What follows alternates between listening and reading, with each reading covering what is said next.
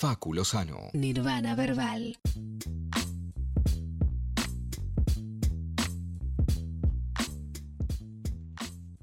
Seguimos.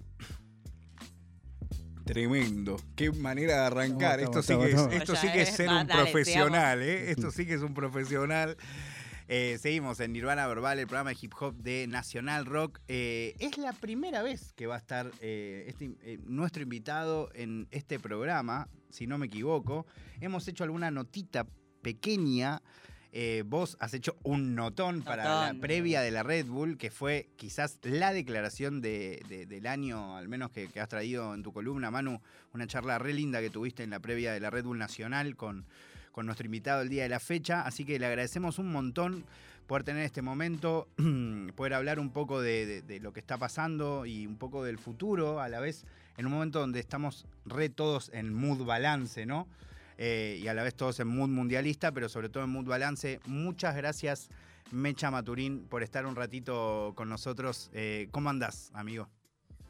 Gracias, amigo. Muchas gracias. ¿Cómo están todos los oyentes y los pibes? Eh, nada, bien, con muchas ganas por fin de estar en Nirvana Verbal, loco, me lo vienen pateando hace un montón. Estoy muy celoso, no te voy a mentir. Que Ah, estuvieron todos. lo dijo. ahí. Estoy enojado. Estuvieron... Esperaron a que gane Red Bull. No, no, amigo, para nada. Sabes que no. Eh, pero, pero bueno, la verdad es que siempre a mí me gusta mucho hacer notas presenciales. eh, creo que lo sabes, lo hemos hablado alguna vez. Eh, pero también sentía que, o siento, ¿no? Que están modificándose tanto las maneras de conversar y con el tema del stream, que es algo tan común y que forma parte de nuestra rutina diaria, que también se pueden tener estas conversaciones, obviamente, seguramente con características distintas a las que tendríamos en persona, pero también podemos charlar, podemos divertirnos y podemos llegar también a lugares profundos eh, de manera remota, ¿no? Me gustó, me gustó toda la contextura que armaste para chamullarme que no me invitaste antes. Pero no pasa nada. olvídate. Somos la voz del cambio. ¿Cómo andas, hermano? ¿Cómo estás, de verdad? Bien, amigo, la verdad es que contento, suave, por fin. Volví a suavizar mi ánimo y mi estilo de vida. Eh, ya pude descansar unos días, pero desde la Nacional, que no paro un segundo, ahora simplemente me estoy juntando con los pibes. Hoy salgo a tomar algo y voy a estar muy feliz, así que contento. Nervioso por el domingo, pero ya, ya por lo menos no compito yo, así que está todo bien. Eh, bueno, el otro día te veía una, una story donde ponías eso como ibas a poner eh, algo así como el último avión que te tocaba subirte y te acordaste que te quedaba FMS, ¿no?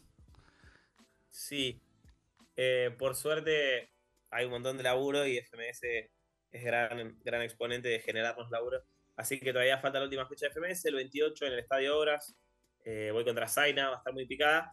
Y la me- mejor noticia que la FMS es que me queda un avión, o sea, no sé, no es este año, pero tengo el primer avión del año que viene ya pactado, Ah, que es posiblemente, según mi ansiedad, entre el primero y el segundo de enero para ya instalarme en Buenos Aires. Ya estoy a un pasito de cerrar el departamento. eh, ¿sabes qué? Era mi, mi segunda pregunta, increíble. Te iba a preguntar eso, si ibas a venir a vivir a Buenos Aires. Sí, ya está todo ya. De hecho, me acabo de acordar que tengo que mandar dos mensajes ultra mega importantes. ¿Querés hacerlo? ¿Querés que mandemos otra canción tuya y los mandás? No, no, no, porque no pasa nada. Es, uno es mi manager y otro es un amigo, así que si no me atienden a las 11 de la noche, no es mi manager. Ah, hermano, y contame cómo, cómo vivís esa experiencia. La última vez que nos cruzamos me, me contaste que, que estabas en esa pensando si era una alternativa, si te convenía o no te convenía. Eh, a la vez, vos haces muchas cosas en Córdoba, sos de esas personas, bueno, eh, la compe, te gusta volver constantemente. eh, ¿cómo, ¿Cómo lo decidiste y qué, qué sentís que te va a brindar, digamos? La verdad es que fue una decisión que tomé por una serie de, de coincidencias que se me fueron dando, como ir teniendo charlas con gente contándoles esto mismo de que me quería mudar y que me vayan diciendo, ah, mira, te puedo ayudar con esto, yo te puedo ayudar con lo otro. Y la última charla que tuve que me consiguió el departamento fue como la gota que colmó el vaso de, che, acabo de conseguir un departamento bastante bien en una zona que quiero y con un precio que me sirve. Entonces, nada, la verdad es que me puse a hacer pros y contras y sí, si bien acá en Córdoba tengo mi, mi, mi competencia, tenía mi taller y tengo un montón de cosas, creo que es el momento de empezar a dedicarme un poco más de tiempo a mí personalmente que a, que a la cultura en sí desde el rol de mecha. sino un poco más a mí como persona de poder, no sé, estar establecido en un lugar en el que no tenga que andar viajando cada dos días. literalmente el 90% de mi laburo es en Buenos Aires y viajo un montón de tiempo para allá. Y el, la mayoría de las competencias que son fuera del país me requieren en Buenos Aires dos días antes. Entonces, es, es más el tiempo del mes que termino esperando a viajar que viajando. Por ende, nada, tengo ganas de ya estar en Buenos Aires y hacerme mi rutina de ir al gimnasio, empezar canto, empezar el estudio dos, tres veces por semana. Tengo muchas ganas. Y sentís que, eh, eh, obvio ahora nos meteremos en el freestyle, pero sentís que quizás eso a la vez te conecte un poco más con, con poder hacer música de una manera más relajada, ¿se entiende? Como poder estar en un lugar instalado relativamente a mano con tus productores o con incluso con el sello, ¿no? Como un poco poder establecer eh, no, sé, no sé si una rutina, pero sí poder responder a tu deseo, ¿no? Sí, o sea, es eso que vos decís, tengo allá todo, más allá de la música, a nivel general es, en cuanto a trabajo, la música es un pilar muy importante, pero todo, es como que ya tengo un problema laboral de lo que sea y puedo tener una reunión, ¿me entendés? Tengo ganas de grabar un tema, puedo juntarme con mi productor, puedo ir a mi estudio. No dependo de, no sé, Wanti, que es mi productor, no sé, se cuelgan, mandarme una pista, puedo ir hasta la puerta del estudio, tocar a la puerta y meterle un cache en la nuca y decirle, mandame la pista. En cambio, por, desde acá de Córdoba es como que todo por llamadas, la verdad es que me da bastante, me da bastante fiaca y, me parece que es mucho más operativo estando en persona, pudiendo hablar las cosas cara a cara en todos sentidos, se soluciona todo mucho más fácil. Cada vez que me junto con uno de mi, de mi equipo de trabajo y charlo más de una hora, sacamos una idea para un proyecto nuevo, es re loco pero soy una persona que la cabeza le va bastante a mil, entonces eso de estar allá va a estar bueno porque voy a tener un montón de tiempo para hacer un montón de proyectos. Mecha, em, volviendo un poco a, la cuestión de, los últimos eventos en los que has participado y específicamente de la Inter, quiero preguntarte a nivel energético, ¿cómo, cómo estás y si, o sea, qué diferencia sentiste ¿no? entre la nacional que ganaste y esta experiencia de ir a, otro país a representar también con otro argentino que te toca además contra ¿no? algo no pasaba hace mucho, ¿no? Me, hizo acordar mucho al momento de toque Sony en España hace unos años. Bueno, pasó eh, con Woz y Trueno también. Pasó con Woz y Trueno, cierto. Eh, pero, pero ¿cómo, ¿cómo lo viste a nivel energético? La verdad es que bien, bastante cargado, eh, con mucha, bastante ansioso, bastante estresado. Eh, me daba cuenta porque mi cuerpo me pasaba factura mucho más seguido, onda con dolores de espalda, de, los labios todos rotos, todas las uñas comidas todo mal.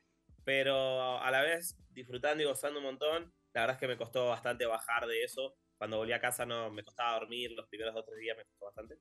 Pero bastante piola, creo que eh, la internacional fue una experiencia zarpada y la diferencia principal con la nacional fue como que competía para alguien, más allá de, de mí mismo. Yo creo que para la Nacional, si bien había un montón de gente como hinchando, entre comillas, por mí, eh, a la Nacional vos bajás al Coliseo y competís por el morbo de un montón de personas del mismo país para ver quién es el que la tiene más larga y el que va a viajar a, a pegarse contra los demás. Entonces, como sentía que la Nacional todavía yo estaba medio puesto a prueba. Era como, bueno, me dale, ahora tenés que salir y fajar a todos y, y, ahí recién vamos a hinchar por vos de verdad para que vayas y los fajes a todos en otro país. Entonces yo la viví, decidí vivirla medio así también para no sobrepresionarme en la Nacional y para la Inter llegué como bastante cargado, pero me tranquilizó mucho que haya entrado Wolf, porque ya era como, bueno, de última si la pecho yo, tenemos otra persona a la que echarle la culpa de la pechada media, si es que él también la pecha. Entonces fue como que nada, estuvo lindo porque éramos dos. Después lo malo de cruzarnos en cuartos fue que nada, las llaves no se nos dieron para nada. Yo salí, Wolf creo que sale onceavo, décimo, quedando ya muy poco espacio. Y yo creo que salgo eh, decimo, cuarto salgo yo, me quedaban tres lugares. Y eran los dos de abajo, que, los dos de la llave de abajo de Wolf o una llave más abajo contra Ballesté en primera y cruzándome un posible Mau o Blon en cuartos. Por ende, lo miré a Wolf, le dije, bro, Nilis, y me metí en la que estaba abajo de él porque prefería cruzarme un posible Wolf Joker en cuartos y un posible Skipper Spectro en octavos que a Mau en, o a Blon en cuartos y a Ballesté en primera. Creo que se entendió, lo dije medio complicado. No, sí, sí. Creo que se entendió. A nivel estadístico me sirvió. Y, o, sea, ¿sentís que la batalla particularmente con Wolf, a mí me, encantó que, tuvieron, eh, al menos que me encanta cuando sucede eso una batalla de freestyle, que los dos competidores, más allá de estar compitiendo, se expresan más de una vez que se quieren un montón. Le dijiste como tres veces, te quiero, lobo, ¿no? A ver, es medio chamu porque sí, está bueno decir, Wolf, yo te quiero, pero es horrible. es como que es medio vertiginoso, pero estuvo, a ver, lo intenté encarar medio como Anaista, quizás. Eh, quizás hasta pequé un poco en la repetición del recurso, decir, loco, te quiero, y, pero, pero ahora estoy yo, no me jodas. Pero creo que la réplica estuvo picada ahí, ahí sí nos empezamos a dar caja en doble sentido y en, y en puesta en escena y todo. Pero cuando me sacó la réplica, no, no me acuerdo si fue cuando me sacó la réplica. Cuando me terminan de votar, después de la réplica, me abraza y me dice que te cagaste, eh, no sé qué. yo como, dale, loco. Porque con el lobo nos habremos cruzado 6, 7 veces y le gané las 6, 7. Entonces yo decía por dentro, no vaya a hacer cosa que no me ganó nunca, me vaya a ganar hoy el solete este. Pero ahora sí estuvo, estuvo muy picada. Flor. Eh, sí, bueno, quería preguntarte porque creo que es medio obligatorio preguntarte acerca de cómo fue tanto revuelo que causó la experiencia en la internacional eh, siendo este, un argentino ahí y particularmente eh, con, cierta, no sé, no las quiero, no quiero ponerte palabras en la boca, pero cierta clara pasión muy específica del público mexicano para con Asesino y con sus representantes, que me parece en cierto punto lógico, pero que se armó, ¿no? Como una discusión también en cuanto a la recepción de los competidores de otros lugares. Quería preguntarte cómo lo viviste vos, ¿no? Que me parece que es quizás lo más importante, este, más allá de lo que pensemos en nuestras casas, eh, preguntarle a los competidores, ¿no? Cómo la vivieron, si fue algo que te afectó, si es algo que suele afectarte o no. Mirá, hay una opinión eh, pre-Red Bull que teníamos tanto mi equipo, mis amigos y yo en privado, como un par de influencers en público que era la única desventaja con la que yo llegaba a la internacional como mecha era ser argentino. Porque veníamos de todo el contexto mundial, de todo el contexto de, del partido Argentina-México, que los medios se picaron una banda, los de los de periodistas deportivos de allá nos caja a nosotros, los de acá les caja a ellos. Entonces llegábamos como muy sensibles. Y literalmente esta charla la tuve con Infra, que estuve entrenando bastante con él antes de la Inter, días antes, y tipo, dijimos como, alguna cosa obvia que nos vayan a decir y la primera que, o sea, tipo, lo primero que dijimos al mismo tiempo fue el Tata Martino. El Tata Martino. No vamos a zafar del Tata. Primer rima en la primera batalla en la que compito, segunda barra, no, porque Tata Martino, no sé qué, y yo estaba como la... Ya empezamos. Era como, Dios, era el cache que sabíamos que iba a pasar. Y pasó muy rápido. Pero nada, o sea, fui preparado para eso con la cabeza en, bueno, que acá estoy solo y no me quiere absolutamente nadie. Aunque no es así, pero me mentalicé en esa, como que me fui al extremo de decir, ok, no me quieren, me odian. Fue, ya fue, acá soy Hitler, pero no pasa nada. Tipo, va a durar un evento solo, no es algo eh, eterno. Cuestión que eh, una vez compito con Skipper, el público me empieza a buchear después de ganar porque se quedan, creo yo, y esto es un análisis que ayer hice en mi canal de Twitch, creo yo que eh, se quedan mucho con la sensación de las últimas seis entradas de la batalla, las últimas tres mías y las tres de él, en las que él tira un acote que sobrepasa por bastante al mío, yo le respondo sobrepasando por bastante al siguiente de él, y en la última estamos los dos bastante parejos. Entonces, al haber como dos picks tan altos, uno de cada uno, y dos últimas rimas bastante buenas de los dos, la gente creo que se queda con eso como de, che, estuvo re pareja, es réplica. Cuando en realidad todo el round anterior en el 4x4 y todos los, en la temática, considero que yo había estado un poco por encima. Entonces, eh, cuando me paré delante del jurado, yo estaba casi seguro que me lo iban a dar. Y una vez que me votaron, yo siempre hago mi saludo como de respeto y inclinándome hacia los cuatro lados del escenario. Y siento que me estaban chiflando. Entonces me bajé como medio cabizbajo y con, con, con cierta incertidumbre de decir, che, me convertí en el villano sin querer queriendo, porque tampoco es que dije nada fuera de lo común, ni, ni que insulté a Skipper de sobremanera, ni nada. Entonces, eh, bajé medio bajón y cuando me fui al baño tenías que pasar por como una especie de pasillo donde había un montón de, gente del público. Eh, estaba bastante expuesta a la salida del escenario. Eh, y un montón me tiraron la buena, como, che, la rompiste bien ahí, seguí así, dale, es tuya, metele. Y yo me quedé como, what the fuck, me acaban de chiflar todos, pero se ve que tipo, no, no fueron todos, no sé. A lo que, mientras estaba en el baño, llegué a la conclusión de que la, la rabia no era conmigo, sino con el jurado. Entonces decidí como tranquilizarme. Competí con Wolf, salí a la batalla neutra, éramos dos argentinos, ninguno se podía reprochar nada, del otro, aunque a mí se me escapó decirle algo a Lautaro Martínez que lo amo y fue sin querer. Pero sí, ya a mí me llegó, me, la sentí. Fue sí, a todo el mundo, a todas las reacciones cuando digo hacen como. tienen carita de que me odian. Pero fue porque Wolf es de Racing, está todo bien con Lautaro. claro, la liga está bien. Entonces, nada, pasé a la semi. Y en la semi eh, eh, es cuando tengo que condenar al Mecha del pasado, porque no fue tan inteligente como el Mecha del futuro en que vi, abren el cajón de objetos y lo primero que veo es una diana de dardos. Tengo una diana de dardos tatuada en la pierna. Entonces dije, ok, dardos. Y lo primero que se me ocurrió fue el típico juego de palabras boludo de dardos con dar dos. Te tienen que dar dos. Entonces dije, ya fue. Voy a rimar os hasta que llegué a dardos. Estaba bastante nervioso, no te voy a mentir. Semifinal de mi primer internacional de Redu contra el mejor de la historia en su casa después de 10 años invicto. Entienden que la cabeza iba a 2000. No, no, no, comprendo digo- el nivel de presión. No, señor. claro. Y digo, no, porque como la vez que no le gritaron tanto a vos y la gente ya se puso re en una, porque claro, es como. Imagínate que vos tenés una cita, llegás y lo primero que le decís al otro antes de que el otro hable es: No, yo sé que no te gusto, pero. Y es como, ¿por qué te tirás abajo si nadie te dijo nada? Salame. Entonces la gente me empezó a chiflar, onda. Eh, si nosotros no dijimos nada, ¿me entendés? Yo lo interpreté así. Digo lo que yo sentía arriba del escenario. Evidentemente no escuchaba lo que me gritaban, pero yo lo sentía como, che, guacho, si no dijimos nada, conté, re retobado. Entonces, bueno, la dejo pasar. El loquito me contesta, eh, me habla de la batalla, no sé qué, y, y levanta una pesa. Entonces, el mecha del pasado, reitero todo el contexto de que estaba nervioso, digo, ok, no me pesa, la pesa no me pesa, por más que tu casa me haga peso en contra. Un boludo, dos veces, ya me volví a meter con el público. Y otra vez me volvieron a chiflar. A lo que yo dije, bueno chicos, hasta acá llegó mi amor. No, eh, había dos opciones. O me transformaba en un, terrible hater y empezaba a insultar a todos garrafalmente, a lo que probablemente alguno del público hubiese contestado con un sniperazo en el cerebro. Entonces decidí bajar un cambio y seguir la batalla normal. Pero bueno, después me, contó- me costó bastante remontar en el 8x8. Pero nada, creo que fue como un malentendido. No considero que el público haya sido, haya sido malintencionado conmigo. Sí tuvimos un malentendido y su reacción fue bastante fea. Eh, creo que no le tienen que chiflar nunca más a nadie arriba del escenario. O por lo menos, no hay ningún por lo menos, no le tienen que chiflar a nadie. Pero si sos tan mala persona de querer chiflar a alguien arriba del escenario, mínimo deja que termine la frase, porque vos no sabes qué es lo que está queriendo decir. Lo mío, hablando de vos, fue más que nada un pie para hacer un juego de palabras con una diana de dardos. Y la gente me chifló porque se lo tomó personal. Entonces, nada, creo que, que eso. Si bien después el 8x8 estuvo bastante parejo, yo tenía en mi cabeza que no me iban a dar la réplica. Y en el tercer y cuarto me di cuenta que la cosa no era conmigo porque competí contra otro mexicano que también era muy querido y que venía a ganarle a Scone, eh, que es Raptor, y me gritaron todo y, me, dejaron ganar tranquilo y competí bien y estuvimos palo a palo, me gritaron bastante, creo que tuve la rima más gritada de la fecha mía, fue en esa batalla, post chiflidos con Mau, entonces nada, decidí omitir el hecho de que me chiflaron y no enojarme al respecto porque la verdad creo que fue tanto un error mío como de ellos. Si bien la responsabilidad no es mía de lo que les guste o no les guste, eh, me tocó pagarla y ya.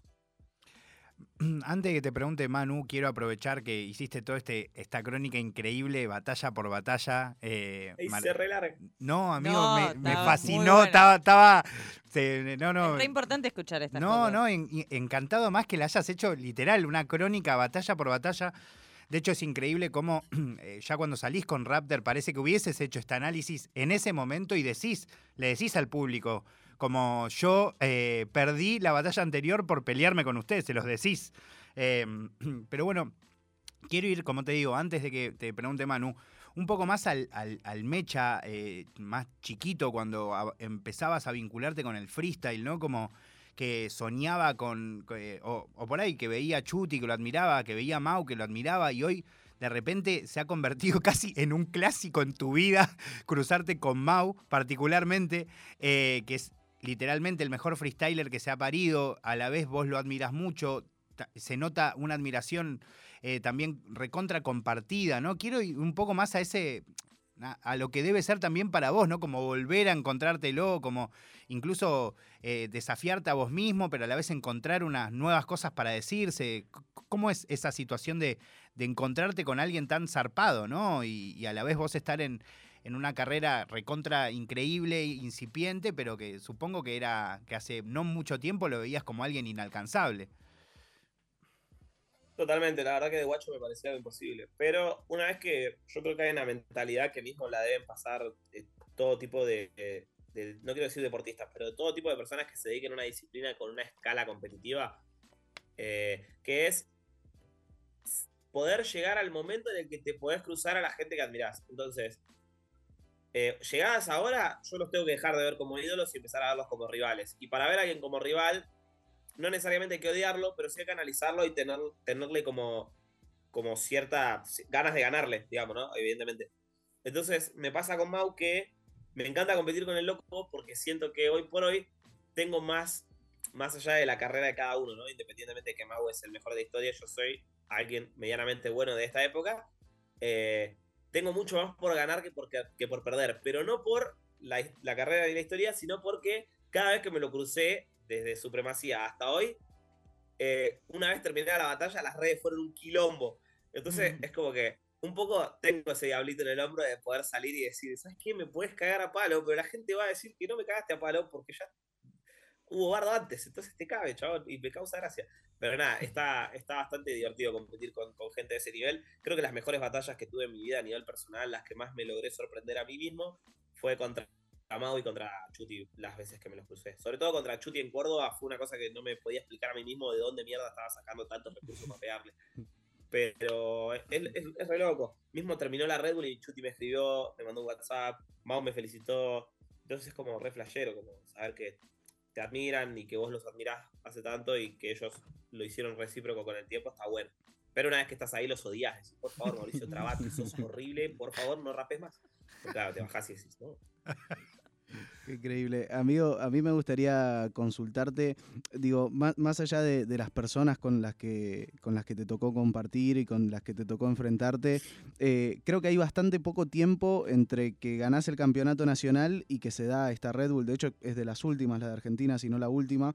Eh, entonces quiero, quiero preguntarte si hay tiempo en vos para procesarte de repente que ya estás clasificado a la próxima internacional. ¿Es algo en lo que estuviste pensando?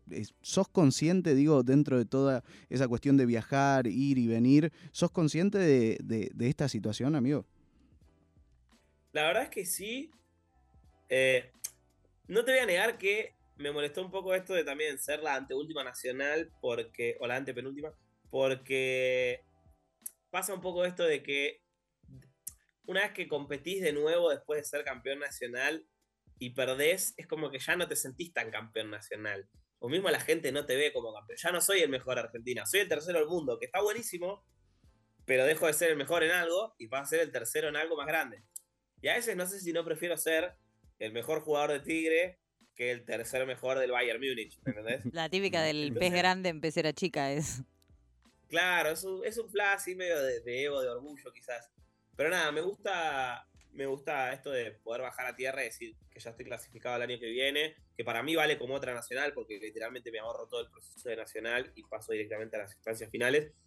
Eh, sí, por primera vez en, este último tiempo tengo el espacio en el medio para descansar la cabeza y poderme plantear los objetivos más cercanos, porque evidentemente 2023, eh, a, no ser que mi carrera musical avance muy rápido, el objetivo máximo de 2023 a lo que puedo aspirar va a ser a ganar la, Red Bull a nivel competitivo, ganar la internacional. Pero en el medio tengo un montón de eventos más que también son gigantes y que por suerte tengo el aire mental para decir, ok, primero paso por paso. Tengo FMS en una semana, dos. Tengo FMS internacional el año que viene, no sé bien en qué fecha, pero calculo que va a ser antes de la internacional de Red Bull porque estimo que será por marzo abril. Entonces, nada, me gusta esto como de seguir activo y de poder seguir demostrando a nivel competitivo que estoy en forma y que, no por ganar un torneo voy a aflojar ni nada. Al contrario, quiero llegar a la, a la, a la Red Bull Internacional del año que viene dándoles más miedo que este año. Y si en el medio me pude llevar 7, 8 internacionales antes, golazo. Sería increíble. Ya llegar con una linda carpeta como para decir, bueno, guacho, 2023 gané todo esto, así que prepárense porque los voy a matar. Yo quería preguntarte porque eh, siento que sos, quizás me equivoco, pero siento que sos un competidor que por lo menos desde mi punto de vista eh, fuiste como eh, aprendiendo un montón de cosas y aprendiendo cómo aplicarte vos mismo a un montón de quizás cosas que antes no tenías tan entrenadas o tan, no sé si entrenadas, pero tan como practicadas en términos de hacerlo. y creo que sos un, competidor que incluso absorbes mucho de, de, con quienes te enfrentás y demás. Entonces quería preguntarte justamente de este internacional, ¿quiénes fueron quizás los que notaste que te gustaron más o que quizás son cosas que a vos te gustaría incorporar de alguna u otra forma de los competidores que estuvieron ahí en México? Ok, yo creo que eh, gracias por el comentario, la verdad es que me la sube porque es un montón de trabajo que, hago para tratar de incorporar cosas nuevas y está bueno que se note. Eh, así que muchas gracias por haberlo notado. Creo que de la Inter me quedo con ciertos aspectos de, por ejemplo, las métricas de Carpe me gustan un montón, me gusta la, soltura que adquiere el chabón cuando, cuando se enfoca, porque creo que Carpe no compite siempre en el nivel que, vimos en tanto esta Inter como la vez que compitió con Bennett. Como que tiene picks altísimos, pero después siento que hay otros eventos en los que no se siente tan cómodo o no les meten tanta presión y no sacan la mejor versión de él. Por suerte también pude compartir un montón a nivel personal con él y descubrí que es un tipo talentosísimo, que, bueno, no, no, no quiero andar diciendo cosas que él no dijo públicamente, pero que el chabón canta y canta muy bien y que hace un género de música que, nadie se espera que el, que el, tipo haga y tiene ah, unos mirá vos, mirá Entonces es como que... ¿Qué, qué canta? Es, genial eso. No, no, claramente no lo voy a decir. No, Uy, no, Confidencial. no, no, perdón, le voy a escribir, me da mucha curiosidad. Pero como que no tiene que ver con el hip hop, digamos. Eh, no, no estaba muy cercano, la verdad. Es más, si tenés en alguna, en alguna ocasión la posibilidad de charlar con Escone, preguntale sobre, sobre el, tema que nos mostró Carpe. Nos mostró a Escone, a mí y a. Ay, ¿quién era el otro? Para, a Skipper, una canción volviendo de una en una van, volviendo de grabar el himno de Red Bull, eh, que nos quedamos así. tipo, no hay chance que Carpe Diem haya hecho esto, tipo, qué bestia. es una locura que no te esperas del loco, es genial. Así que nada, me gusta la forma de estructurar tan, tan sólida y fresca que tiene. A la vez me quedaría también con, con la cancha que tiene Scone. No hay chance como antes del evento, si bien el loco se sienta y se concentra y se pone ahí medio la suya, eh, una vez que arranca el evento, el chabón es el señor simpatía, no para de sonreír un segundo y de comérselos a todos con los ojos y decir, dale, dale, sí, voy con vos, te mato. A mí por lo menos me transmitía eso. Yo estaba tranquilo porque lo tenía a la otra punta y de última si me lo cruzaban en la final y estaba totalmente preparado para romperle las piernas y me en la final. Y él lo sabe porque nos queremos un montón y nos picamos mucho. Eh, pero también queremos hacer equipo. Y nada, y después la, la, experiencia de Mau. Mau es el más experto de todos. El día anterior ya Mau empezó a aplicar. En el grupo de WhatsApp medio como que la picó. Se picaron ahí entre, entre dos, que no diré quiénes son. Pero entre Mau y, y otro competidor. A lo que yo también procedí a picarla con un sticker.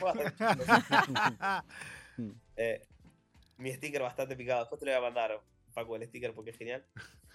Eh, y nada, él tipo, se le nota que él tiene esa cancha, que le pinta esa. Onda, le gusta tratar de ganar las, las compes antes de que empiecen y te lo hace saber sutilmente, pero te lo hace saber con, tirándote la experiencia encima con un montón de comentarios. Ponele, en la prueba de sonido, estábamos todos como ahí esperando que nos toque callados con los señores puestos, no sé qué, y llega el chaval y fue como, eh, ¿qué onda? Hasta ayer no estaban todos re charladores, ¿por qué tanto callados? Ah, manga gile, ¿entendés? fue como, qué vivo es este tipo, ahora lo puso nervioso a todos los nuevos, por lo menos yo noté que había un par que estaban ahí como, es mago, no sé qué.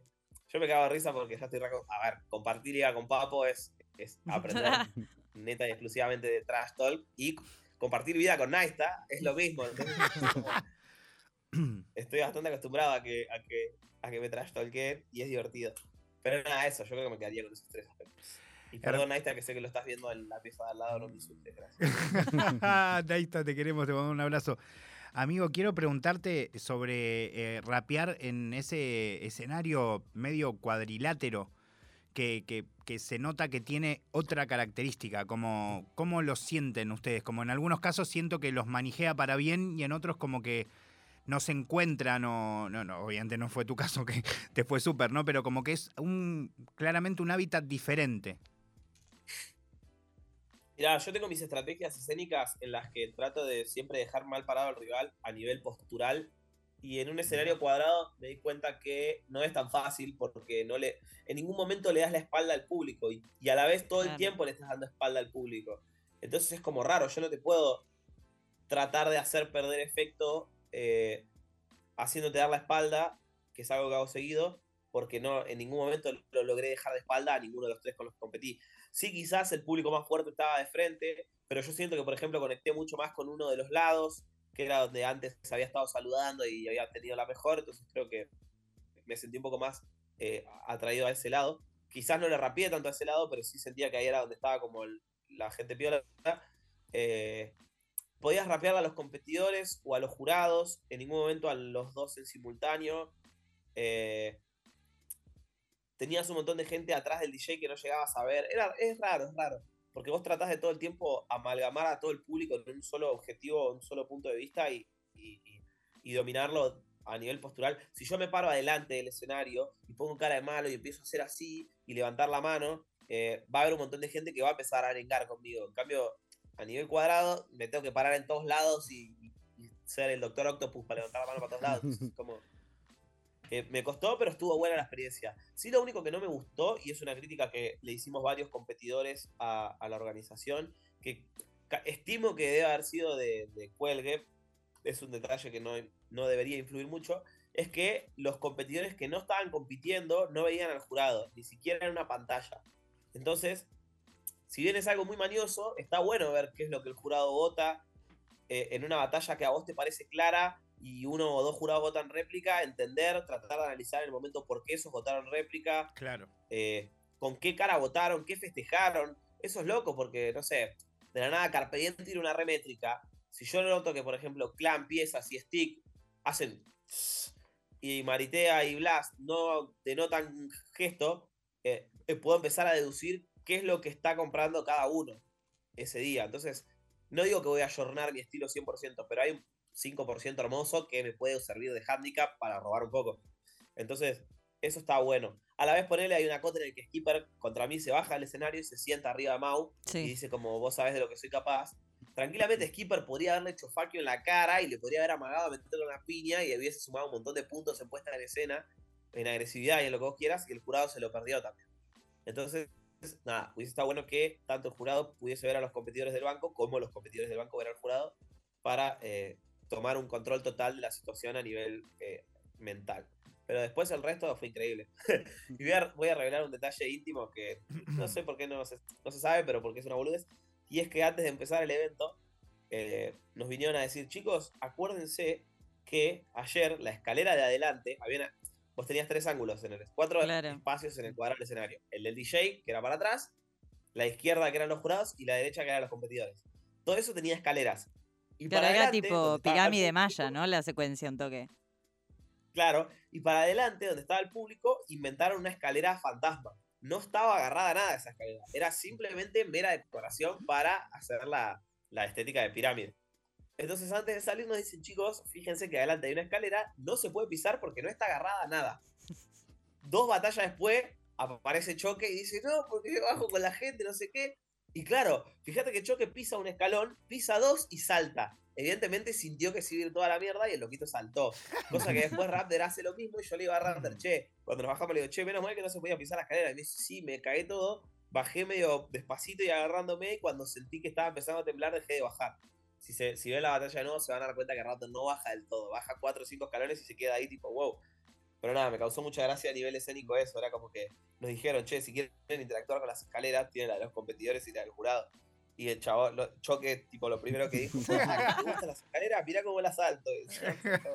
Increíble.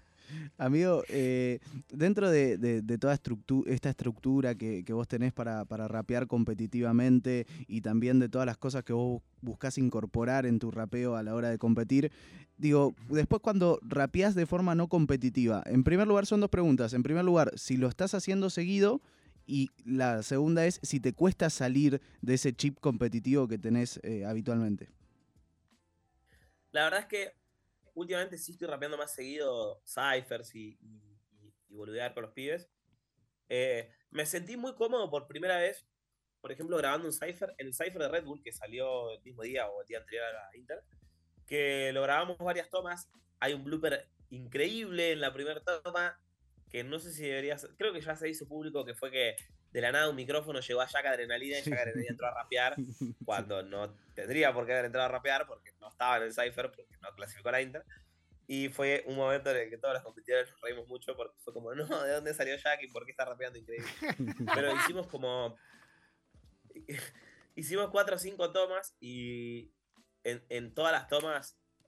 Eh, a ver, creo que es de público conocimiento para los que alguna vez estuvieron en un cipher de esos grabados, que cuando te lo hacen repetir 15 tomas, más de uno repite la misma rima las 15 veces porque es tipo, sabes que es una sola entrada y que no puede fluir mucho y medio como que también te baja en línea de, che, hay que publicitar el evento, digan que están los mejores, que está el día, que va a estar bueno. Eh, Entonces, hay un par que sí se toma el atrevimiento de batir alguna medio eh, repetida en, dos o tres ocasiones de grabación. Pero yo me tomé la libertad, como estaba bastante en el, en el medio y no tenía. Tampoco es que tenga un peso de venta súper grande ni nada. Dije, ya fue, yo voy a agarrar lo último que diga espectro, meterle una palabra más y empezar a tecniquear como un boludo. Y, las cinco o seis veces que lo hicimos, que me salió increíble y me sentí muy bien porque fue como, wow, qué divertido es hacer esta boludez que no hago en el escenario porque siento que no me va a salir para pegar. Eh, y con los pibes estos días también estuve rapeando un montón y haciendo un montón de locuras que me están gustando mucho. Estoy intentando incorporar muchos recursos de ahí a tanto a mis temas como a las batallas, pero a nivel batallas me está costando bastante más porque no les encuentro ángulo efectivo. Siento que en la Red dejé un par de destellos, tanto de flow como de skills y de cosas así. Quizás de skill no tanto, pero sí en FMS. Y no son, no son bien recibidos. O sea, siento que la gente les sean, pero no los gritan como cuando grito un punchline bastante más básico, pero mejor ejecutado. Entonces, como, por ahora voy a seguir el punch hasta ir adaptándolo. Evidentemente, intentaré una o dos veces por comp meter algo nuevo. Hasta que no sea bien digerido, no lo voy a implementar 100%. Amigo, no, te quiero robar mucho más tiempo, pero, pero la verdad que tenemos al menos un par de preguntitas más para hacerte. Obviamente una canción tuya para cerrar. Es muy loco que hablaron de esto del Cypher y obviamente elegí el Cypher que hiciste con la, con la Mundi porque me parece increíble también eh, las barras que tirás ahí, maravillosas. Eh, obviamente que después le podemos pegar otro, el que vos quieras, pero tengo ganas de preguntarte, es algo que hablo mucho con, los competidores y competidoras, que es la cuestión más anímica, ¿no? Siento que estamos como eh, agarrándote en esta charla en la parte del año en adelante, donde te han pasado unas cosas muy piolas, ¿no? Eh, a nivel resultados. Em, pero si me agarro, por ejemplo, a la conversación que tenía justo con Manu, que acá lo tenemos, eh, en la previa de la Red Bull se te notaba, eh, yo no sé si era más una cuestión de traijardearla o, que realmente estabas así, como se te notaba eh, atravesado, apesadumbrado, tristón, bajoneado, no sé.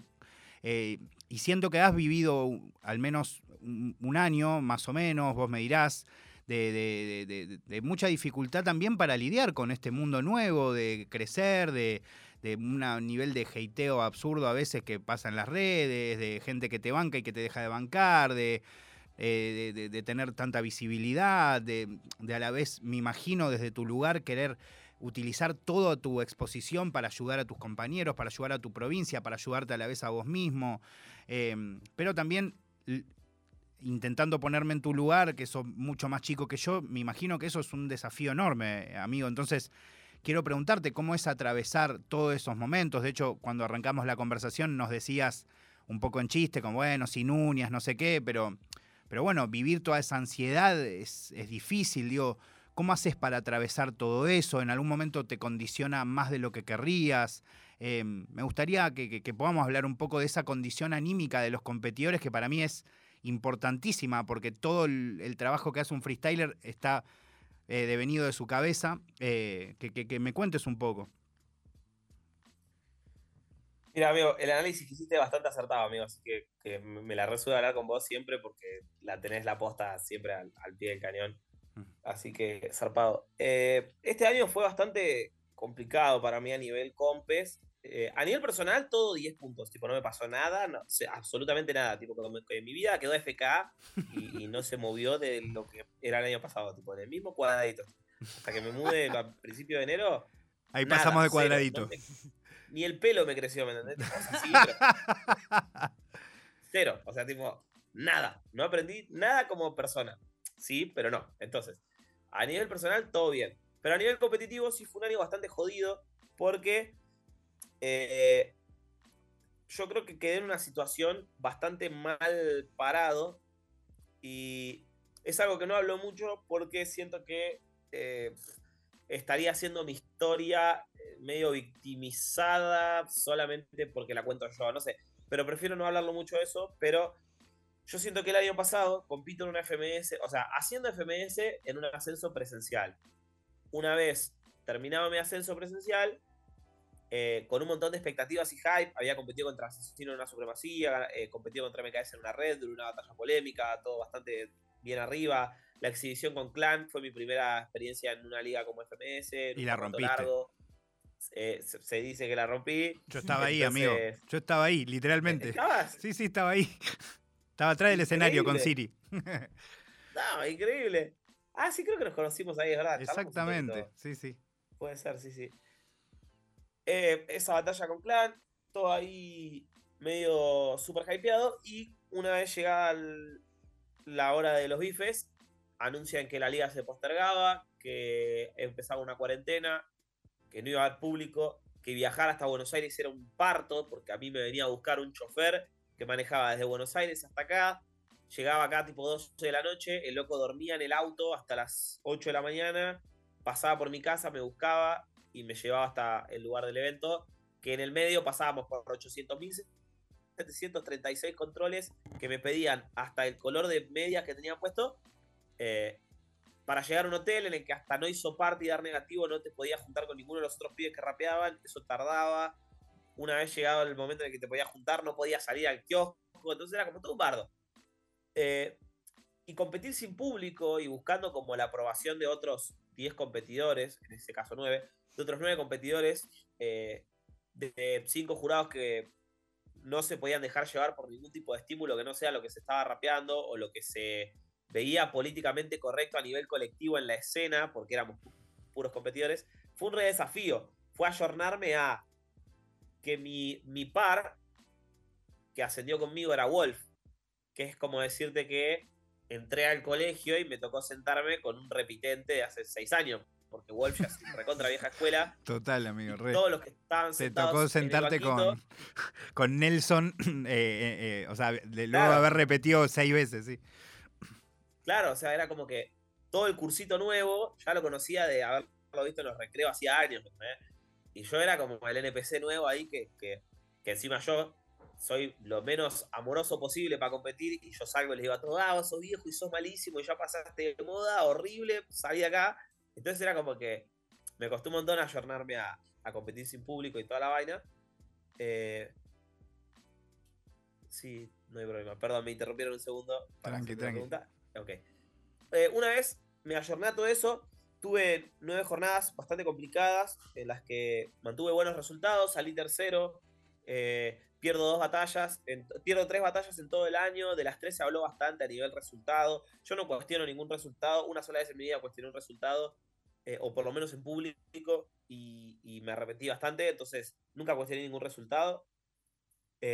saco tercero el, hype de la gente. Estoy haciendo la larga, pero bueno. No, tranquilo, tranquilo, Mencha, estamos, tenemos tiempo.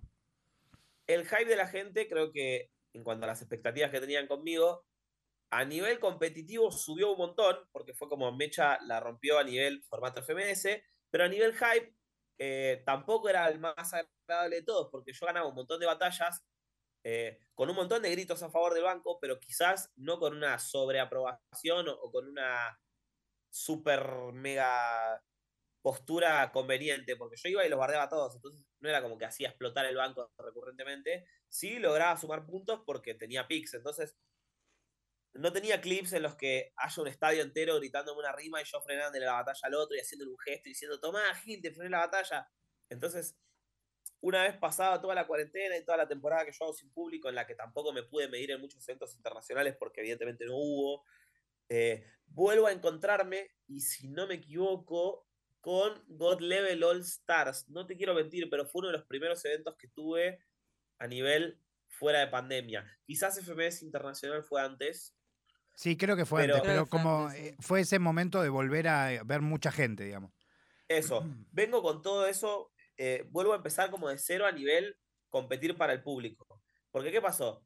Competir para nueve competidores es adaptarte a una política. Quieras o no, está lo que la escena ya tiene adaptado y integrar algo nuevo es complicado. Y te lo digo yo que hoy puedo ser, gracias a la vida, uno de los del curso que vio entrar a seis pibes nuevos y hubo, tuvo momentos en los que dije como, che, esto acá no está bueno. Y, y yo capaz hubiese dicho lo mismo, pero acá, que yo soy parte de ellos y ya entiendo cómo se maneja todo, no está bueno que vos vengas acá y digas esto. O no, no me parece tan festejable como que el otro haya dicho esto. ¿Se entiende? Entonces, volver a salir al público eh, y que todas esas reglas se terminen, porque hay un montón de acotes que solo gritan los competidores y el público hace un vacío y hay un montón de acotes que solo grita el público y los competidores hacemos, güey, dale, no era para tanto. Eh, fue complicado. Mismo me pasa esto de que vamos a la God Level, eh, el equipo se conforma de tres personas que veníamos de competir en esta misma liga sin público. Eh, fuimos uno de los últimos países que abrieron puertas a nivel público. FMS México, creo que mismo en la temporada de cuarentena tuvo fechas con público. Eh, FMS España también fue una de las primeras que volvió. Entonces, nada, veníamos de, en esa, digamos, en, en bardo y, y, en desacostumbrarnos al público y tener que volver a salir a la cancha. Y perdimos en filtros. Y yo creo que tuvo mucho que ver eso. Después arranco una temporada nueva de FMS, yo arranco bien en la primera jornada contra Naista, en la segunda pierdo. Eh, y no creo que haya sido culpa del público, pero sí creo que hubo un montón de presión o de. Me había olvidado lo que se sentía que te frenen una batalla, que te metan un knockout, que te peguen una buena piña en la cara. Eh, no, no recordaba esa sensación. Entonces, medio como que competir con Papo me cuesta un montón porque el chabón tenía highlights increíbles que yo quizás en el estudio podía obviar un poco más y hacer caras de como esa fue más o menos, pero arriba del escenario con 10.000 personas dan, haciéndome acordar que fue un highlight increíble, no me podía hacer el boludo, entonces tenía como que responder hacia eso. Eh, creo que esa derrota me desencadenó una tristeza bastante notable a nivel competidor, porque me encerró, me hizo sentir como que estaba encapsulado y como que no estaba progresando. A la vez me sentía que estaba compitiendo con mucho odio, como mucho desde el ego y no tanto desde, desde las ganas de competir y desde la alegría que me caracterizó siempre. Eh, y me había metido como en esa cadena de eh, opacarme a mí mismo por, por ser un odioso. Después tengo una serie de eventos en las que me va bastante mal por esto mismo, por salir a competir desde el odio. Y aparece un fenómeno que yo lo amo un montón y que espero que nada de lo que vaya a decir a continuación sea tomado mal, que es Larrix. Larrix es uno de mis mejores amigos y yo viví con él lo que fue su llegada a la liga, su, su gran ascenso y su, su trascendencia a ser uno más de los competidores de la FMS, que fue, primera jornada, la rompe toda, eh, creo que salió tercero, segundo en puntaje al MVP, locura total, batallón. Segunda jornada, en el aeropuerto da positivo en COVID y no lo dejan viajar. Eh, lo noto con una re tristeza y lo, lo, cual me apenó un montón.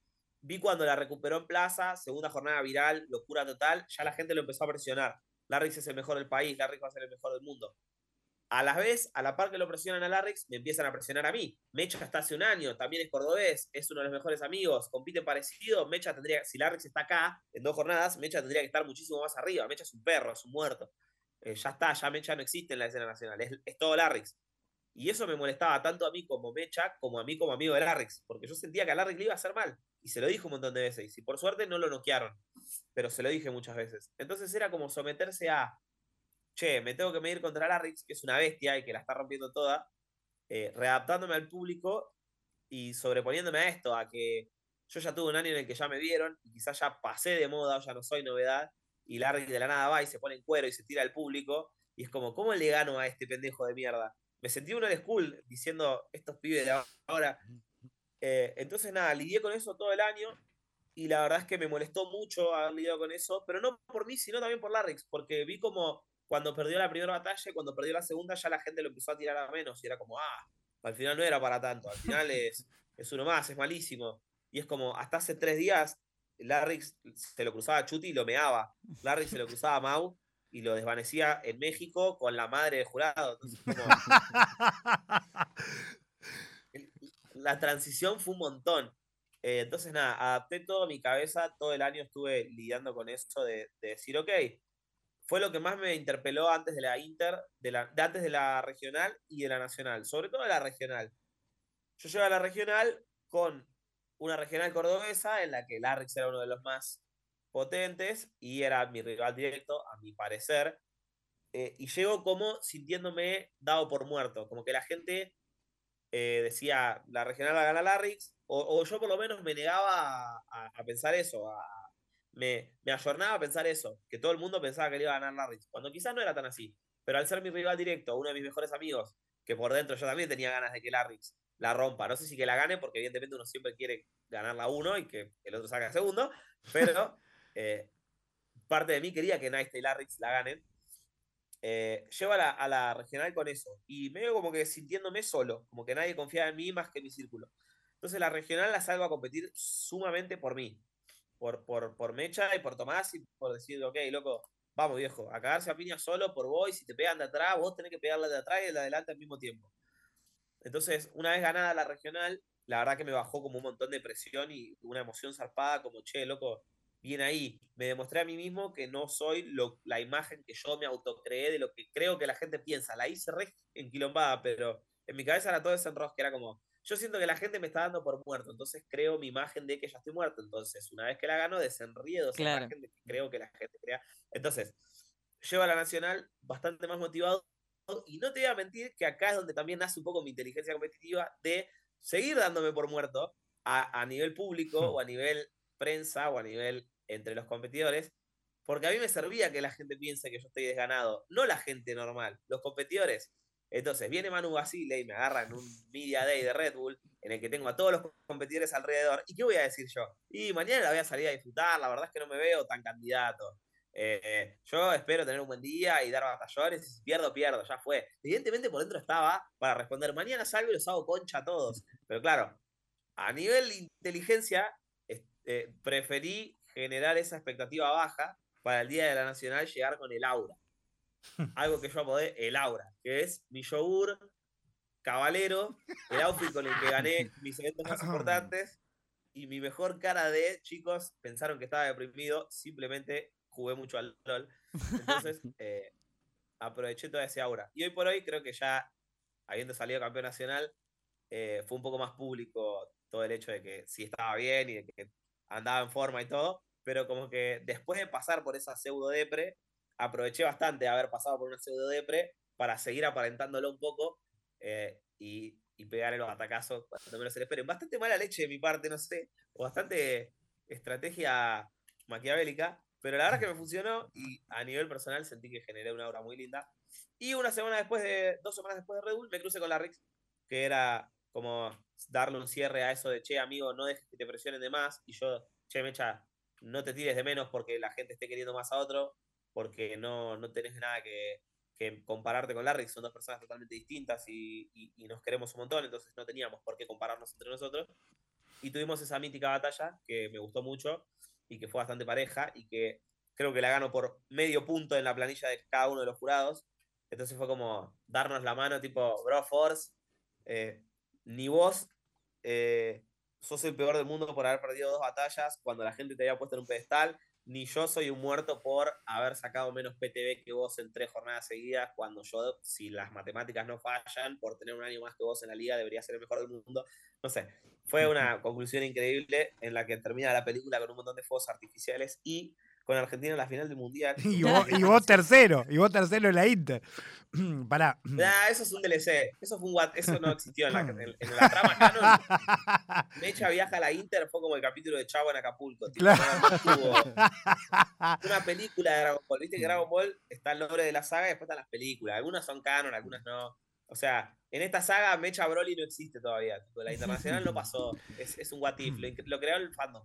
Amigo, primero te quiero agradecer por, eh, por eh, dedicar todo este tiempo a, contarnos lo, que estuviste viviendo. Requiero que tanto Flor como Manu te hagan una última pregunta a cada uno antes de cerrar la charla. Pero sí lo que quiero entender de todo este proceso que, que, contás eh, es em, ¿Cómo, cómo eh, acompañás ese proceso? O sea, ¿quién te ayuda a vivir eso? O sea, ¿son tus amigos? ¿Tenés terapia? ¿Es el LOL? ¿Es todo eso junto? Eh, me da curiosidad, digo, o, encontraste algo que, te sirva más? Eh, no sé, ¿es algo que, pensaste o por ahí nada que ver? ¿Sabes que me siento boludo? Porque siento que le hice re larga y narré toda la historia y no di la respuesta que me habías preguntado, que era cómo lidié con eso. Eh, la verdad es que el primer paso fue una charla que tuve con Infranich eh, después de combate, que ahí creo que fue donde toqué mi fondo competitivo eh, después de perder contra Larrix en cuartos. Más allá de haber perdido con Larrix, perdí rapeando mal, a mi parecer, o, no como me gustaba. Sentía que estaba muy odioso y que me, tuve que cruzar con Larrix y decirle corte que vos en el ascenso y que gracias a mí, como que no sé, un montón de, de bullshit que, que no, yo no sentía realmente, que no estaba bueno, que lo mismo hice con y que lo mismo hice con un montón de gente que quería, que era competirle mucho desde el odio y desde un personaje súper egocéntrico. Ahí creo que toqué fondo y bajé del escenario súper triste. Eh, y hablando con Infra, eh, nos dimos cuenta que eso me había afectado un poco a nivel personal, que yo estaba mucho menos, disfrutando mucho menos los eventos, bastante menos agradecido para con mi entorno. Yo siempre termino un evento y le agradezco desde el primer sonidista hasta el último iluminador, hasta el, hasta el tercero que limpia. Entonces, estaba como perdiendo esa costumbre de ser agradecido y de pasarla bien en lo que hacía. Y esa charla con Infra fue como el principio de un gran cambio colectivo que hice tanto yo como mi entorno de, bueno, loco, si pierdo, eh, inserte nombre de cualquier persona cercana a mí que no sea rival. Si pierdo, no vengas y me digas, che, te recagaron. Eh, vení y decime, che, la rompiste, bien ahí, fíjate que podés mejorar esto. Si yo pierdo, Mecha, no te enojes. Analizá y fíjate por qué perdiste, en vez de pensar que todas las batallas las tenés que ganar porque según la gente sos el mejor del mundo y tenés que romperla toda porque el año pasado te decían eso. Eh, entonces, nada, creo que me vino bien haber perdido a principio de año con Papo para desmitificarme del año pasado, porque venía, empecé la liga como con el mote de el campeón, tipo Mecha este año la gana sí o sí, porque el año pasado salió tercero y porque contra Papo fue un resultado raro según la gente, entonces este año Mecha le gana a Papo y todo. Entonces, que me lo tiren en la segunda jornada y perder fue como, ok, eh, puedo perder. Y la gente me dejó de presionar bastante. Eh, o sea, me dejó de poner esas expectativas tan altas.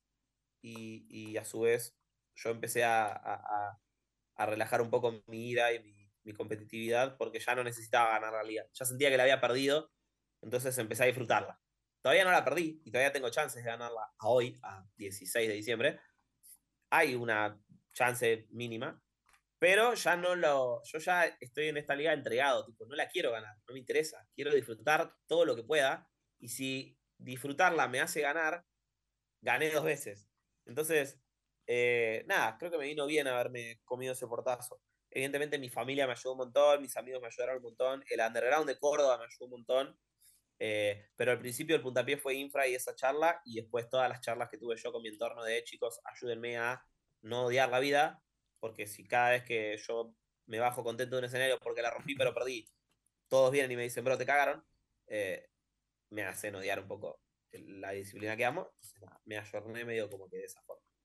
Bueno, algo que tiene que ver con esto que estabas mencionando y que quería preguntarte más que nada porque sos una persona que llegó a FMS a través de un ascenso eh, presencial eh, y que justamente todo este tema de eh, las frustraciones a las que se enfrentan los competidores, que tienen que ver a veces con organizaciones específicas o que a veces tienen que ver con un mecanismo o que a veces tiene que ver con esto que vos comentabas de la opinión pública, cómo se expresa, qué es lo que, en qué mete presión y ese tipo de cosas, quería preguntarte tu opinión sobre el ascenso, porque nada, acá en general este, solemos mencionar el tema como algo a lo que posiblemente una de las voces que más pueda aportar para sumar y hacerlo más sano en todos los sentidos posibles es la de los competidores. Entonces quería preguntarte cómo es tu opinión sobre el ascenso, cómo está hoy en día, qué, qué le cambiarías, qué no, qué es lo que te parece que está mejor que cuando lo hiciste vos, por ejemplo.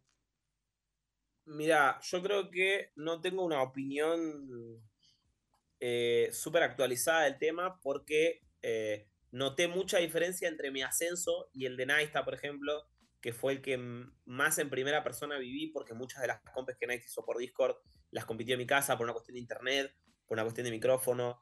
Eh, además de que no perdía una batalla de Naista de vista, las veía todas en vivo o desfasado, como sea, pero las veía todas y las analizaba todas. Naista es mi mejor amigo, entonces era como, bro, vos vas a ascender aunque no quieras, tipo, te voy a sentar en mi, pieza y te voy a poner a, decirte todo lo que tenés que mejorar y te voy a decir tantas veces que lo vas a mejorar inconscientemente y vas a ascender. Entonces, veo como que le presté tanta atención al ascenso de Einstein y noté tantas diferencias con el mío que para el de este año, al no tener tampoco un súper mejor amigo peleándolo, no le di mucha bola. Sí noto, por ejemplo, que ya con el de Naista se notó, pero este año me parece que se fueron al pasto, la cantidad de cosas que suman puntos es como la, no sé, la ir al súper antes de las 3, free. compras tres cajas de cereales del mismo color. Rango 4. Claro. Entonces ya era como una cosa de que rapeábamos en mi casa y sentía que iba a ganar puntos, ¿me entendés? Entonces, creo que este año uno de los principales errores fue ese. Creo que las compes perdieron el misticismo y ya a personas como yo, como Naita, como Larrix, y hablo de nosotros tres porque son las únicas personas con las que comparto día a día y puedo tener más o menos una idea de la opinión que tienen formada al respecto, eh, nos saca un poco las ganas de ir, porque la verdad es que yo como Mecha, hoy siendo campeón argentino y tercero del mundo, no me pinta mucho ir a una BDM porque siento que le estoy pisando la sábana a otros los pibes, ¿me entendés? Que los estoy destapando, como que no, ¿por qué venís y me cagas el sueño mío de ascender y venís y te ganas los 40.000 puntos? Cuando en realidad yo tendría que ir por el título, por decir, soy campeón de BDM, o soy campeón de supremacía, o soy campeón de Ischilin Freestyle. Y tengo ganas de ir y de ganarla por el mero hecho de decir que la gané y por sumar un título. Pero por eso considero que mucha gente eh, profesional barra conocida eh, no quiere ir a esas compes por esto mismo. Porque es como, no me voy a poner en mi lugar, vamos a cambiar de personaje. Hablemos de, por ejemplo, no sé, Acru o Sony. Personas que competían, que ahora se dedican a la música y que están repegados en lo que hacen. ¿Con qué gana o con qué ganas vas a ir a una compe a competir contra gente que tiene un 7% de tus seguidores y, y, no vive de lo que hace todavía, están en proceso de, y vos que ya vivís y estás súper pegado, por mucho que te guste y por mucho que a la gente le haga ilusión verte, eh, no te genera ganas de ir, porque vas a ir a que te digan que les estás cortando las alas y a sentir eso. Entonces creo que estaría bueno que las compes de ascenso, y hablo en contra de mí mismo, porque yo organizo una compe que da puntos, estaría bueno que las compes del ascenso eh, sean un poco más limitadas. Que no haya, que el que Dibuk se asciende primero, y, perdón Dibuk, no te estoy bufando, lo cito porque creo que después de hoy volvió a quedar primero, que si Dibuk queda primero del ascenso, no sea primero con 800.237 millones de puntos, sino con 28.000, como cuando ascendimos con Wolf, que Wolf había hecho creo que, no sé, 100k y era una locura, como Wolf es el mejor competidor underground de la historia del mundo. Eh, no sé, siento que la única compe que sumaba 40.000 el año pasado era Red Bull cuando ascendí yo. Este año fueron dos tirando a tres, creo que van a ser tres. Eh, rango 3 había 5, rango 2 había 3, rango 1 había 1, este año rango 2 hubo 700, entonces eso creo que también es un desgaste zarpado para los pibes, porque uno trata de apostar al tryhardeo de uno mismo, pero nunca puede limitar el tryhardeo del otro. Entonces, imagínate ser, no sé, D-Book y ser Mega de Córdoba y decir, ok, yo sé que Mega es más tryhard que yo y Mega se va a ir a pelear el cupo de eh, no sé, La Rioja de tal compe, entonces yo me tengo que acercar al cupo de Trenquelau, que es de esa misma compe, porque yo sé que Mega es mi rival directo, entonces no puedo permitir que me saque un paso. Entonces los pibes están viajando para todos lados todo el tiempo y yo noto que no disfrutan tanto las compes como antes. Veo que compiten por los puntos, que ya mismo las llaves, cuando hay el ex formato de elección, se eligen por los puntos. Dibuk y DAX se cruzaron 700.000 veces y solamente para tratar de ganarse a sí mismo y, y sacarse distancia en la tabla. En cambio, mi año era más. Competimos todos contra cualquiera y si uno que no está peleando el ascenso le gana al que está arriba mío, lo voy a amar. Yo me acuerdo patente de Wolf festejando a los gritos que Pingui me ganó en BDM al punto de que se tiró al piso y dijo como, vamos, Pingui, no sé qué. Eh, hermoso, ¿me entendés? Una sensación re zarpada porque estábamos todos disfrutando la compe y de la nada uno tenía ese, placer aparte, pero la compe seguía siendo BDM y ibas para ser campeón de BDM. Entonces nada, creo que eso es lo principal, después de una gran lista de un montón de cosas que no tengo tan en claro porque no lo estoy peleando activamente. Supongo que a nivel organizativo hay problemas, lo noto. Mi competencia tiene sus cosas, nos cuesta un montón mantener el rango y, hacer las cosas prolijas para que para merecer un rango 3. Y sé que hubo bardos con un montón de organizaciones, compes que se cancelaron. Pero yo creo que lo principal sería esto, che, volvamos a, devolverle el misticismo a las compes. Y voy a dar un dato más. Cuando yo haciendo, haciendo, teniendo varias batallas virales. Ya había competido contra Mau, había competido contra Clan y había competido contra MKS. Ya mínimo tres batallas pasaban el millón de views. Catriel da una exhibición en FMS hace un par de meses, siendo uno de los punteros del ascenso, y no lo conocía nadie a nivel mainstream. La gente del público no, no se sorprendió de verlo como quién es este. Solamente lo conocíamos por ponerle un mote los reales o los competidores o los, los fanáticos competitivos, los que nos gusta ver todas las compes. Pero la gente del mainstream que solamente mira FMS, Red Bull y God Level y esas cosas, no lo tenían. Y es una lástima, porque Catriel es talentosísimo. Y mismo que pasó con Larrix, que el año que Larrix asciende, asciende con 10.000 seguidores y en dos fechas hace 60.000 seguidores. cosa que hoy por hoy en Instagram es un montón. Eh, Imagínate todo el tiempo que se perdieron a Larrix. Larrix siempre rapió a ese nivel. Siempre fue una locura visual de verlo, cómo hacía flexiones, dado vuelta y backflips arriba de la tarima de la plaza. Entonces, yo creo que un montón de gente hoy del mainstream se está perdiendo un montón de talentos del underground por el mero hecho de que las compras under ya no tienen mística y ni pinta verlas porque son siempre los mismos. Entonces, nada, trataría de darle un poco más de misticismo a las compes para que los pies que están ascendiendo tengan la chance de cruzarse a alguno de nosotros porque a nosotros nos dio ganas de ir a esa compe y les dimos la exposición a los pibes. Yo por eso voy a la DEM, voy a, un montón de compes underground del, país y trato de ir a un montón de compes underground de otros países para que pase esto, para que aparezcan batallas virales como la mía con Urco en Colombia, en la que competimos en equipo y de la nada se reviralizó, o la mía contra un pibe en España que en este momento me da mucha lástima, pero no me acuerdo el nombre, que también se viralizó bastante un clip. Entonces eso está bueno. Le das un montón de chances a los pies de que se, de que se vean. Eh, estaría bueno que nos inviten más a esas compes sin puntos, por favor. Así no sentimos que estamos matando a nadie y podemos hacer que crezca todo un poquito más. La hice re larga, pero me encanta hacerla re larga. Quiero preguntarte, amigo, algo que te fui preguntando muchas veces a lo largo de los años, pero me parece que este, este año en particular hubo un momento o una etapa en la que estuviste activando mucho respecto a la música, incluso a la calidad de los videoclips, a, todo ese laburo que se hace aparte de, componer la canción. Eh, quiero saber cómo estás, cómo ves este año en perspectiva y cómo ves el siguiente también para respecto a, estrenar música. Mira, la faceta del año en la que le empecé a dar más buena la música este año fue como en toda esta narrativa que hice hace un rato del story time, de estuve triste, eh, entrené para no estar más triste, mejoré, me seguía haciendo el triste y después ya volví a estar feliz a nivel público. Eh, bueno, entre el segundo y el tercer paso, entre el estar triste y dejar de estar triste, pero que sigan, eh, los rivales sigan pensando que estoy, tuvo un momento, un lapsus en el que yo catalogo estoy al pedo. ¿Por qué? Porque ya la FMS era como que iba a competirla, porque no, no me veía con chance de ganarla, entonces era como que bueno, ni, ni entreno, o sea, entreno, pero ni, ni me trae jardeo, voy y trato de competir. Eh, y no estaba haciendo nada, tipo, era como todas las compes a las que iba, iba muy al día y, y ganaba medio de pedo, porque compito dentro de todo decente. Entonces tuve ese lapsus que yo denominé estuve al pedo, en el que viajé bastante a Buenos Aires y me puedo juntar con Juan y era como, che, estoy al pedo, ¿qué hacemos? Hagamos música, dale. Y de la nada como, che, estoy al pedo, grabamos un videoclip, dale. Y, fueron saliendo así un montón de videos y de, y de temas, de, de, los cuales los videoclips ya los estrenamos, todos los que hice este año los estrené, este año y el año pasado. Eh, pero los temas que hice no, y quedan un montón de temas por estrenar, muchísimos, exageradamente muchos. Me molesta que tantos. pero queda un montón de música por estrenar y en perspectiva, en, retrospectiva, creo que estuvo muy bueno el año a nivel musical, aprendí un montón.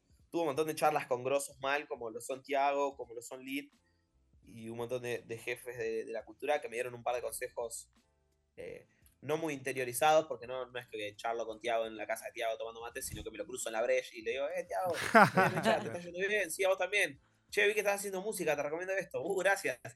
tipo, no son las charlas más interiorizadas de todas, pero consejos que me han servido un montón. Eh, creo que encontré mi forma de componer, me estoy encontrando a nivel ritmo, me estoy ayornando a nivel eh, costumbre de ir a grabar todos los días o, día por medio y, sentarse y concentrarse en una letra y apagar el celu y que no me jodan un rato y poderme poner en esa.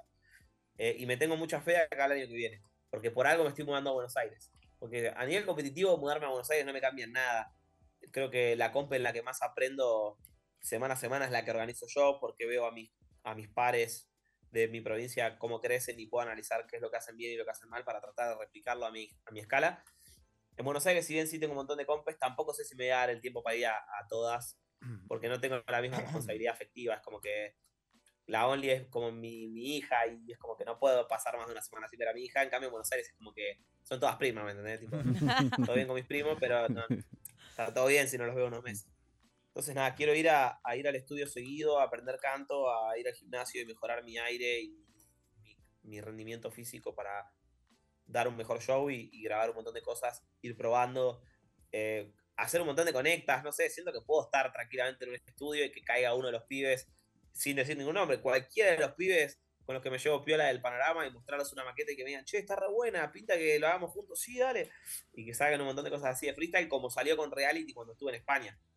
Eh, eh, el último tema que saqué se llama Decir que no y es con un amigo de España que se llama Reality, que lo conocí en una competencia hace un montón de años, allá en España cuando fui a God Level, y el año pasado fui a España y estaba muy al pedo y me puse a pensar quién, qué español amigo tengo, y estaba Reality y le mandó un mensaje y me dijo, estoy a tres cuadras del hotel en el que me acabas de mandar, eh, laburando. ¿Querés venir conmigo a laburar? Sí, dale.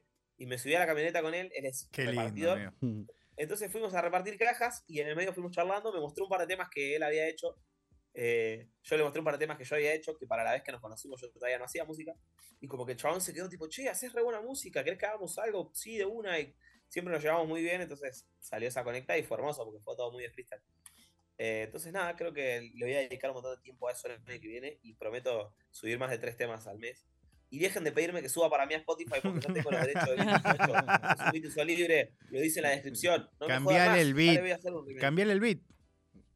Sí, bueno, pero es coordinar con Wanty para hacer un beat de cero, de un proyecto que ya está hecho. Entonces, ninguno de los dos le genera tanta No, no, te entiendo. Es como que a mí el tema ya no lo escribo, ¿entendés? Ya es como que no lo puedo apretar a Wanty para decir, Wanty, metete y haz un beat de esto porque puede salir algo zarpado. Ya salió algo zarpado. Entonces, le, tengo que meter una represión a Wanty de, che, tenés que hacer un beat para un tema que la gente ya le gusta, como está. Y yo encima tengo que encontrar la motivación para rapearlo de nuevo, cantarlo de nuevo en otro beat, cuando a la gente ya le gustó. Entonces es como que tenés que cumplir con esa expectativa. No, no te entiendo. prefiero dejarlo así, tipo, no jodan, guacho, escúchenlo en YouTube, descarguenlo pirata. Le vamos a buscar una vuelta igual, también hacerlo en vivo con músicos, le, vamos a encontrar una vuelta. Sí, pero es que eh, pierde la mística. No, no es cierto, es cierto. ahí.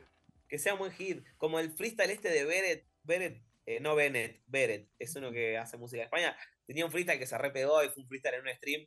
Y después la gente le empezó a reexigir ese género, era como flaco, dale. Es como que como cuando tiré el minuto de reggae contra Tata. Y todo el mundo me pedía, tipo, saca un reggae, saca un reggae, flaco, dale, salió de freestyle, no jodas, tipo, no voy a hacer reggae, no me dedico a eso. Qué salió de pedo, no me voy a poner a tryhardearlo. Ay, te quiero. quiero como hacer cosas nuevas, fluir, qué sé yo. Mecha, bueno, eh, después de agradecerte esta charla que no fue una caja negra, pero fue un bombo y caja prácticamente. eh, Quería, quería cerrar con una que no puedo no hacerte, eh, y ahí sí irnos a escuchar un poco de musiquita y dejar que, salgas ahí esta noche con tus amigues, em, que es que, ¿qué onda la figura de Deto, no? La nombraste durante la competencia en la Inter, eh, de, de, cómo aprendiste a pechazos. Y a la vez, eh, cuando pensaba en hacerte esta pregunta, me acordé que Deto también te, invitó y, te compartió, y bueno, vos recontra me aceptaste a, experimentar algo nuevo dentro de este año y que por otro lado hiciste increíblemente bien.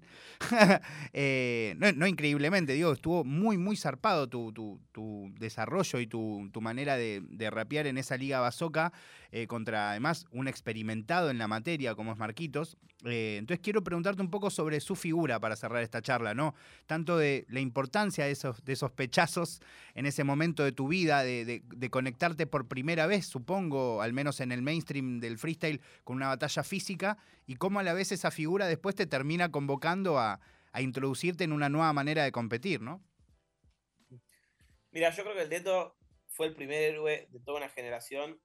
Fue como el, primero en mostrarnos a los argentinos que se podía. O sea, si bien antes estaba Frescolate, Frescolate ganó el internacional preparón de Red Bull, donde todavía, no sé, poca gente consumía eso, era como una materia más para entendidos. Eh, como, como los que usaban la marca Trasher antes de que Trasher se ponga de moda y era los que andaban en skate, entonces era como, o Vans, por decirte. E, e, era como jugar al Tony Hawk, no sé. Entonces, el Deto fue como el primero de la generación mainstream donde, donde ya había donde ya había gente que se decía que era la mejor del mundo, como en su, momento estaba Mau, Chuti, que ya hace años se viene diciendo que son los mejores del mundo. Deto fue como el primero en aparecer, salir eh, como exponente argentino y romperla toda y ganar en Argentina y posteriormente defender en Chile y, pararse de manos zarpado, eh, mismo que en España. Entonces, creo que al ser como uno de los primeros héroes, para mí el, más importante en la historia del freestyle argentino, eh, nos abrió una puerta a todos para poder vivir de esto. Creo que él también se manejó muy bien en no haber hecho el rancho aparte y, no, no quiero desmerecer a nadie, pero siento que un montón de, figuras se hicieron con el freestyle y, gracias a, haberse hecho con el freestyle, hicieron sus carreras personales, que me parece perfecto y increíble, y también abrieron un montón de puertas en otros géneros y en otros movimientos, pero a nivel freestyle, el que creo que más bola le dio al freestyle estando pegado fue el Deto, que organizó un millón y medio de competencias a nivel país, giró por todo el país con, junto con Papo y sin, sin quitarle méritos a Papo, que también es otro gigante de, la autogestión del freestyle. Eh, haciendo un montón de eventos y yéndose a mostrar, tipo, sí, soy el campeón argentino, pero voy a ir a tu provincia a hacer un evento donde vos, mucho malísimo, podés competir y si llegas a tener el culo de ganar, te vas a enfrentar contra mí que estoy infinitamente superior a vos, pero yo te doy la chance porque soy un re buen tipo. Entonces, de la nada vos que eras un NPC y no, tenías idea de que mamá y papá rimaban, podías hacer una compe, iluminarte y de la nada ganar una compe en la que el premio era competir con De Toque, que era el mejor competidor de la historia y para mí lo sigue siendo a nivel argentino. Entonces, yo siempre le agradecí un montón eso, además de que como persona es un tipazo, pero a otra escala. No, no, o sea, yo si fuese el Deto no sería tan buen tipo. Sí, sí, sí, sí, yo pienso siempre lo mismo, amigo. No puede ser tan buen tipo, amigo. Me da bronca que sea tan buen tipo. Es como, bro, forreame un poquito, dale, mirame mal. Me encantaría que, me, que no me dejes entrar a tu casa, tipo, decime que me limpie los pies en la puerta, por Dios. Entonces, el chaval es tan buen tipo que, te dan ganas de, llegar al mismo lugar y, representarlo, ¿entendés? Como decir, yo quiero ser igual de grande que el Deto adentro y afuera del escenario. Y tanto es así que, sin ir más lejos, más allá de lo de la bazooka, que creo que también hay un poco de insistencia mía en que tenía ganas de competir, y el Deto siempre me tuvo en cuenta. Para la primera jornada me invitó y yo le dije que no, y para la segunda me arrepentí y le dije, como, bro, ¿te acordás que me has invitado? Bueno, acepto, late, aceptate. Entonces, acepté eh, un poco tarde y él me, me, consideró igual y me dijo, dale amigo, te pongo una batalla y armamos una linda batalla. Eh, minutos antes de la Inter de este año, te lo voy a leer textual, le escribo al Deto. Un par de, no minutos, un par de horas antes, hará dos horas antes de salir al escenario de la Inter, le mando un mensaje y le pongo, le escribí a tres personas, a cuatro, a mi mejor amigo Naita, para que me diga cómo estaba y para que me, me diga cosas lindas de mejor amigo y subírmela. A mi papá, para asegurarme de que en casa estaban todos bien y que estaban ahí apoyando y saber que estaban conmigo. A Infranich, que fue mi entrenador durante muchísimo tiempo y me ayudó un montón también para la Inter, para que me ayude a concentrarme y a ponerme piola. Y al Deto, bajo la siguiente premisa, le puse, te lo leo textual, acá tengo el chat. Ok, dice, amigo, disculpa que te joda, Vos sos campeón del mundo. ¿Algún consejo para hoy? Estoy analizando por última vez todo y no está de más preguntarle al encima histórico de mi país. A lo que me responde, amigo, te estaba por mandar un mensaje, ¿crees que te llame dos minutos? Dale, amigo, dame diez. Diez minutos después, Deto me llama y tuvimos una charla de 18 minutos clavados en la que el Deto se hartó de decirme un montón de tips que por más que él intuía que yo ya los tenía o que cosas que yo ya sabía, dichas por él, se sienten distinto y, se interpretan de otra forma, te interpela un montón más. Y que el loco me diga, tipo, yo reconfío en vos, Perry, para mí fue un montón, porque fue como, ok. O sea, yo estoy seguro que si el Deto estuviese acá, el Deto la gana, no me importa si. O sea, a nivel de competencia no sé si la gana, pero a nivel mis ojos, el Deto sale y le mete un cabezazo asesino. mientras el asesino está en el piso, le sigue rapeando, Y, y, le saca un diente y se lo come. Tipo, para mí el Deto en ese momento, si el Deto está ahí, la gana. Entonces, que el loco me diga, yo confío en vos, es como, ok, tengo el, aura del Deto en mí, soy como Gohan tirando el Jame Jame con Goku atrás, tipo, estoy re piola. Y nada, fue una charla hermosa que la verdad me motivó un montón y que a día de hoy se la, se la sigo agradeciendo el Deto porque no tiene por qué hacer esas cosas. Porque la verdad es que no tiene por qué. Me podría haber mandado un audio diciéndome, nada, Perry, eh, te aconsejo que no estés nervioso, rompela y toda la fe, papi, estamos acá con vos. Y el chabón se tomó el tiempo de cortar lo que sea que estaba haciendo, de llamarme y detallarme todo súper personal, tipo, vos sos Mecha y no te tenés que olvidar de eso y de que estás ahí por algo y bla, bla, bla.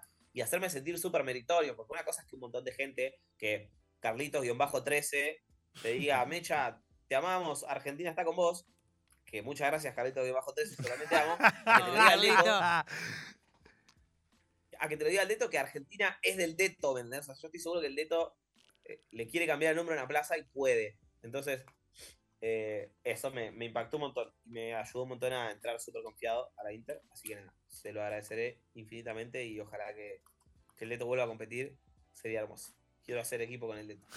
Creo que vas a poder, el 2023. Además, los años impares son los años de Deto. Em, y además pasaron 10 años de, su campeonato mundial. Exactamente. ¿será, ¿Será como Las, las millones de similitudes entre 2022 y el 86 que encontraron de maneras, Va a ser. vamos a decir que poco forzosa para mistificar un mundial. Ojalá que podamos mistificar una posible nacional del Leto y me encantaría juradearla.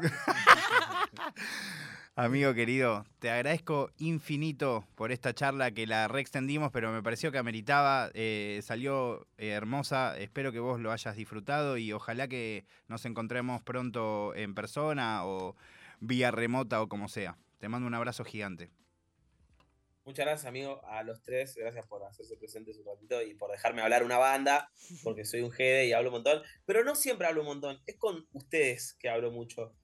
Sobre todo con Manu. Manu me. Pero, o sea, los quiero mucho a todos, pero con Manu tengo algo especial que me encanta hablar. Entonces es como. No sé, me distendí un montón y me re gustó y ni me di cuenta de pasó una hora y media y que tengo hambre. Pero la pasé lindo. Y les tiro un pro tip. Si quieren saber si yo la estoy pasando bien en una entrevista, miren esta y compárenla con las demás. Y la que más se parece a esta es porque la pasé bien. Y la que no se parece a esta, date cuenta que fakeo muy bien, bro. Porque nunca se me notó disconformidad, pero le he pasado como el orto en un montón de entrevistas. Así que nada, muchachos. Yo estuve en una en donde no la pasaste bien también. ¿En serio? Pará. ¿Cuál? No, no, después, le hablamos fuera del aire. Jodeme, pero medio. creo que todo, o sea, creo que la pasamos bien. O sea, yo también la estaba pasando. La pasamos bien, todos la pasamos bien, pero a la vez era raro. Era re buena onda igual todo, pero era raro. Hace poco nos pasó, no sé si te acordás. Estabas con todos tus ah, amigos de Córdoba. Sí, sí, sí, listo. Sí, que, que sí, sí, que fue como en cuotas, digamos. claro, que fue rara. Viste que estaba todo raro, como... pero la pasamos bien igual. Sí, sí, sí. Y que además, sí, sí, porque quedé yo como el, eje de que todo sea raro. Porque me paré de mano, bueno, no importa. Sí, sí, sí, sí, sí, sí, re. Corte que discutí con uno, bueno, no importa. Qué entrevista de mierda. Qué fla, bueno, sí. Pasa, puede pasar, puede pasar. Hermano, te mando un abrazo gigante eh, eh, y bueno, nos reencontramos la próxima y ojalá que, nada, si vas a venir a vivir a Baires, seguro que nos vamos a cruzar a tomar un cafecito, un tecito o algo. O nos jugamos unos básquet, Mecha, por favor. ¡Oh, recontra! Sí. Me encanta. te voy a hacer una casaca de mi club. Dale, encantado. Encantado. Tengo mi club, así que te voy a hacer la casaca del team. Gracias, chicos, por. Hermanito, te mandamos un abrazo enorme. Vamos a escuchar el cipher que grabaste con la Mundi y después seguimos con el programa. Corta, guacho. Gusto, guachos. Gracias. Escuchamos.